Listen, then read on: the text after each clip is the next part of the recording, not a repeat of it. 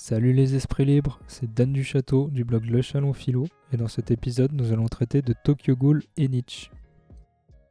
Nietzsche est un philosophe allemand du 19e siècle, tandis que Tokyo Ghoul est un manga du 21e siècle réalisé par le mangaka japonais Sui Ishida. Si rien ne semble a priori rapprocher Tokyo Ghoul de Nietzsche, nous allons vous démontrer dans cet épisode à quel point Tokyo Ghoul peut être intéressant pour comprendre la philosophie de Nietzsche et inversement, comment Nietzsche peut vous faire comprendre l'histoire de Tokyo Ghoul. Furuta et le nihilisme. Furuta est l'un des antagonismes principaux de Tokyo Ghoul. Il est le personnage phare de plusieurs événements clés du manga.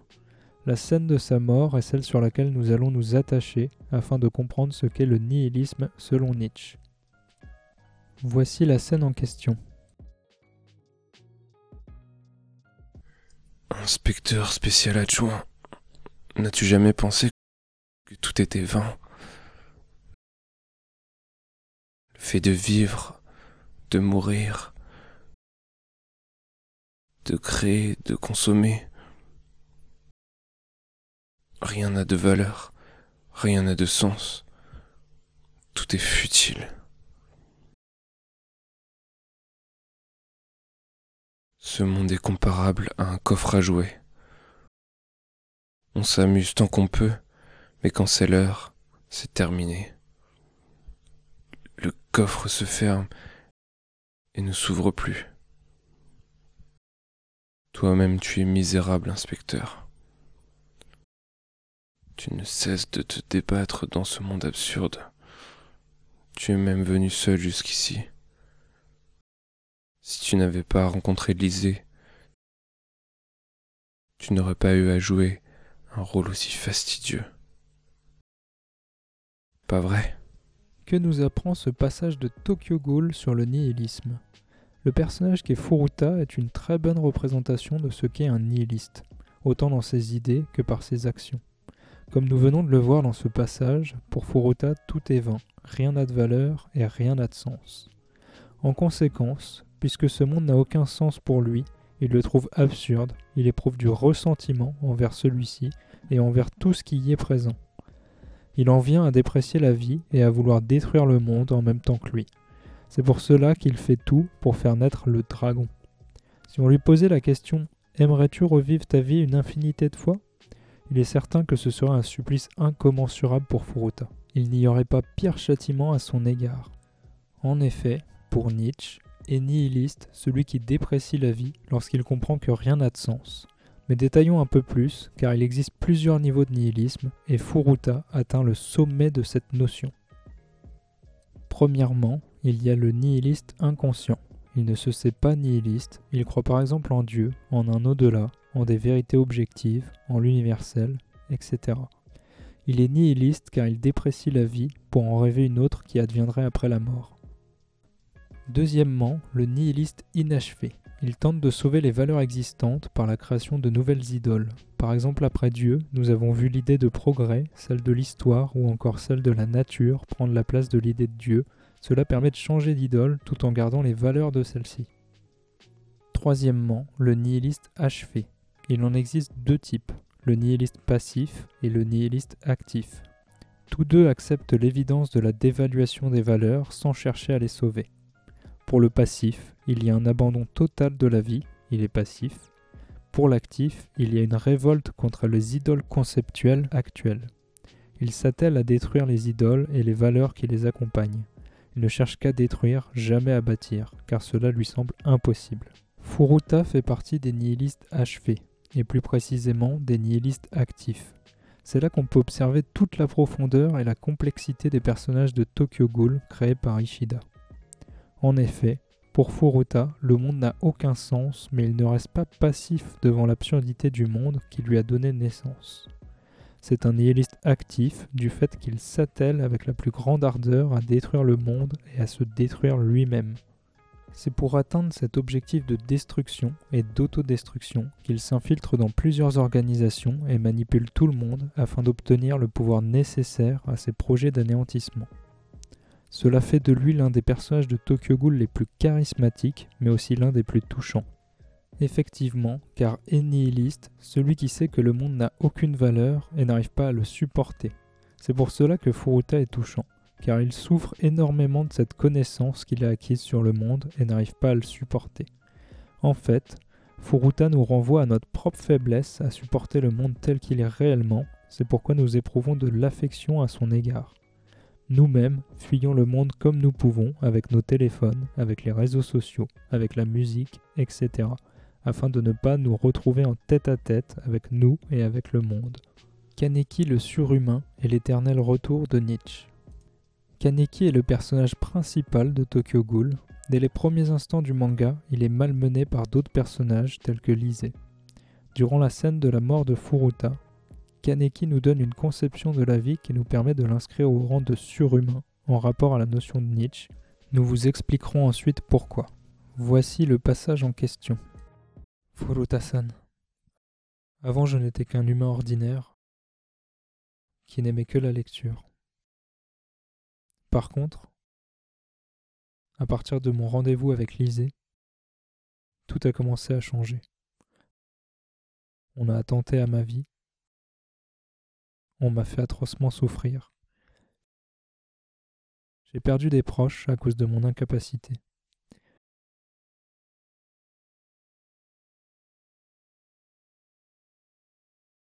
Mais je me suis trouvé une nouvelle place, des mentors, des camarades et amis, et des gens que j'aime.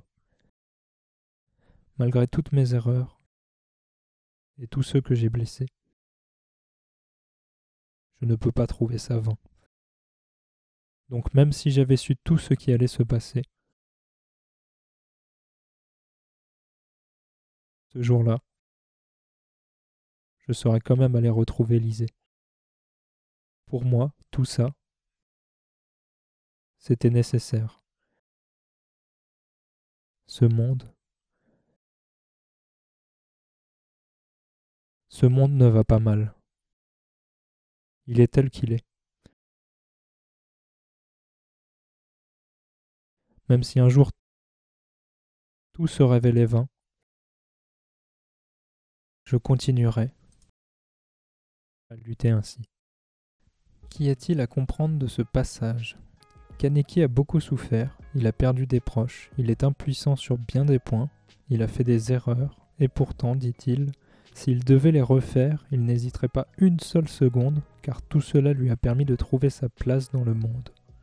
Pour lui, c'était nécessaire de subir toute cette souffrance, sans quoi il ne serait pas là où il est aujourd'hui, et il ne serait pas qui il est non plus. Peut-être que sans le savoir, Ishida a fait de Kaneki un surhumain au sens nietzschéen du terme. Nous ne savons en effet pas si Sui Ishida, l'auteur de Tokyo Ghoul, a lu ou entendu parler de Nietzsche ou de sa philosophie. Surhumain, celui qui est dans l'auto-approbation de ses actes et les assume pleinement. Or, Kaneki assume pleinement sa vie puisqu'il définit tous les moments de celle-ci comme étant nécessaires. Nietzsche a imaginé une expérience de pensée qui va différencier deux types d'humains. Cette expérience de pensée se retrouve notamment au paragraphe 341 du quatrième livre du Gai Savoir de Nietzsche, et ce qu'elle développe, c'est la doctrine de l'éternel retour.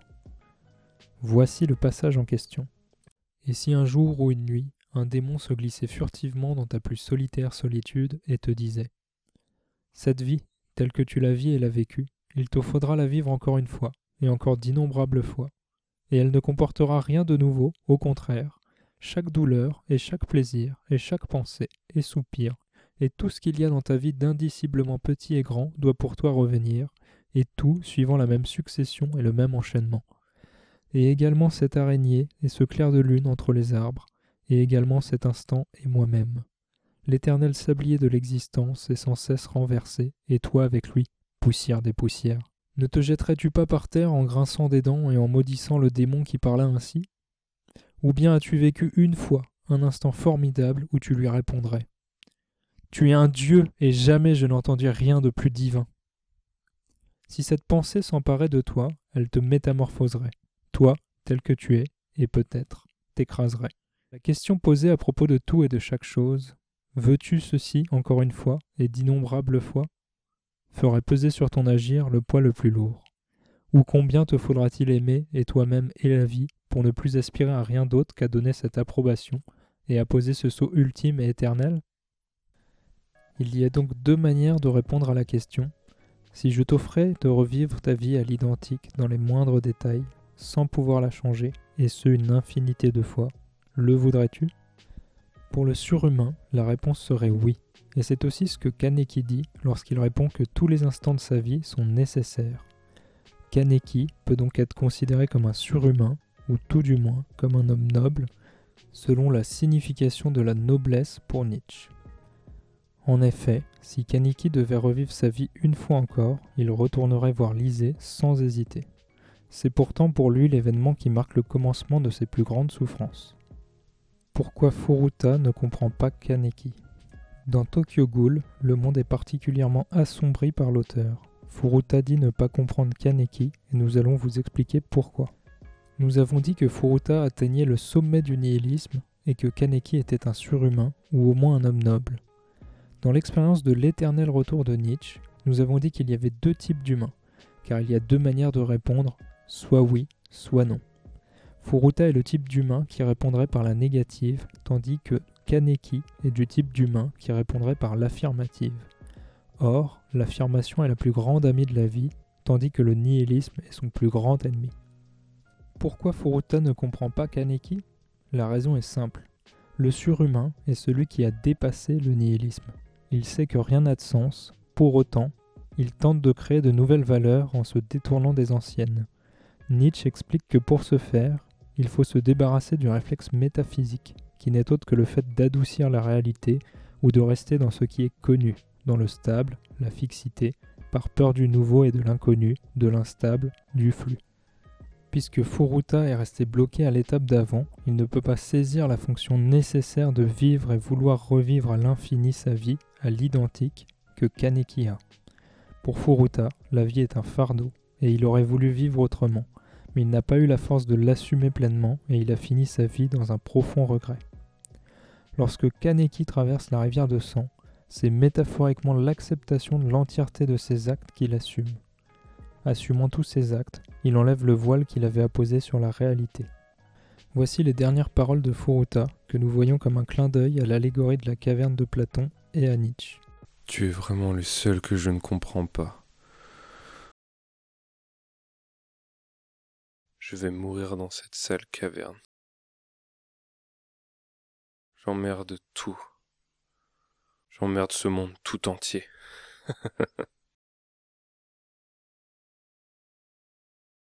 à vous, inspecteur spécial adjoint, si je te disais que ce que je voulais, c'était avoir une vie normale, tu rirais, pas vrai?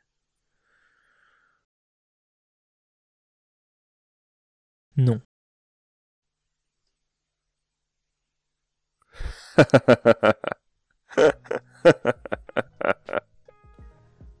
Nous espérons que cet épisode vous a plu. N'hésitez pas à nous le faire savoir en le commentant et en le partageant. Un lien Tipeee est disponible dans la description afin de nous soutenir, ainsi qu'un lien vers notre site où vous pouvez d'ailleurs télécharger gratuitement notre livre Combattre la fausseté dans les discours pour en finir avec les arguments fallacieux. N'hésitez pas à nous suivre sur nos réseaux sociaux. Ciao